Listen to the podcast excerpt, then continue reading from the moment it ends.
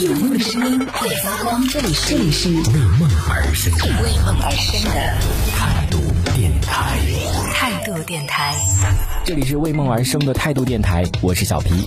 不知道大家有没有关注到这个微博最近有一个比较热门的一个话题？我一方面真的是很佩服他的勇气，结婚了几十年都是 A A 制，然后忍了半辈子，五十六岁的阿姨抛夫自驾游获攒百万。我觉得这真的是我也会干得出来的事情。我觉得这真的是需要很大的一个勇气啊！这是一件什么事情呢？这是一个阿姨讲述了她独自开车自驾游原因而引发的热议的一段视频。在这四分钟的视频当中呢，这位阿姨平静地叙述了自己的前半生和她的婚姻生活，解释了独自自驾游的原因。这个阿姨叫苏敏，她是河南人，今年五十六岁。她的这个车子呢，也是女儿给了三万块钱，然后加上了自己的一些私房钱啊，呃，付了这个首付。之所以出来自驾游呢，是因为她实在是受不了了她的丈夫。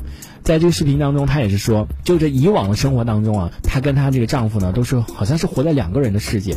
就除了自己的工作，然后要照顾自己的丈夫啊、女儿啊，承担所有家庭这个劳务。然后呢，在经济上，每一笔账呢，她的丈夫都要跟她扯，就一切都是 A A 制，除了她付出的这个家务劳动不算钱，一切都是要算钱。然后丈夫呢，也是给她车子装了一个这个 E T C，由于绑定的是她的卡，所以呢，有一次过这个高速的时候，她丈夫还会问她要，还会问她要钱。你说跟她这个丈夫住一起吧，不花她一分钱，然后每天还要免费给她做饭啊、打扫卫生啊、洗衣服，就她丈夫就觉得这就是一个她应该做的一些事情，所以呢，就真的是想想都觉得很气。这个阿姨呢，她也是想想过离婚的这个念头，但是又看着孩子啊，然后又觉得这个等女儿上大学再说吧。结果呢，这个阿姨真的就是一忍再忍，一忍再忍，终于忍到了。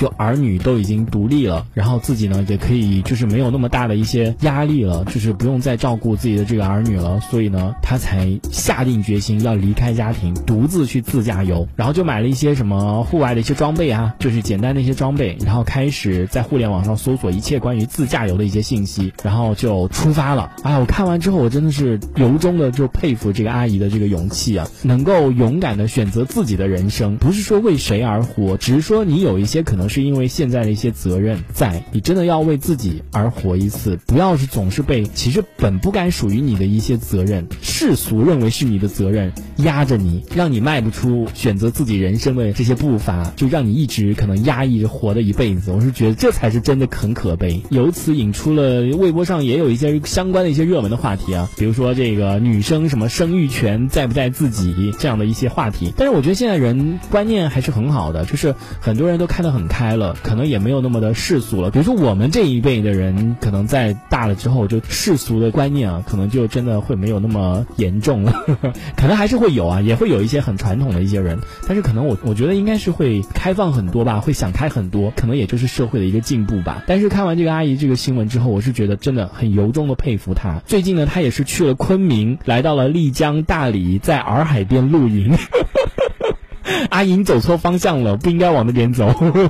然后也是听着鸟鸣入睡。最后呢，他想这个去那个海南过年。然后女婿呢，本来是想让他赶在过年前回家，但是阿姨她又一次选择了自己的人生。哎，我真的读完这篇文章的时候，我真的好想给他鼓掌啊！他说：“我不想给大家干活了。”这个阿姨是值得可歌可颂的。然后对于更远的将来呢，苏敏阿姨呢，她也是回应称，她说：“对等老伴没有埋怨，只有同情时，我可能会回去。”说的太棒了！你想想看，都忍了，真的是忍了半辈子，伺候了他们家可能这么多年，而且想想她那个老公这么不争气的老公啊，我真的我觉得现在没有跟你离婚就已经是做的够仁至义尽的了。我真的觉得张阿姨真的非常伟大，就是能够在五十六岁的年纪，能够勇敢的选择自己的生活，觉得这件事情是很。值得赞美的一件事情呢，所以我也是希望在我们收听节目的朋友，如果很多时候你可能想做一件事情，然后你不敢去做的时候，你就想想看，首先你做这件事情的意义是什么？是你一时兴起的，还是真的是为了自己？你的顾虑是什么？你的顾虑是家人还是什么？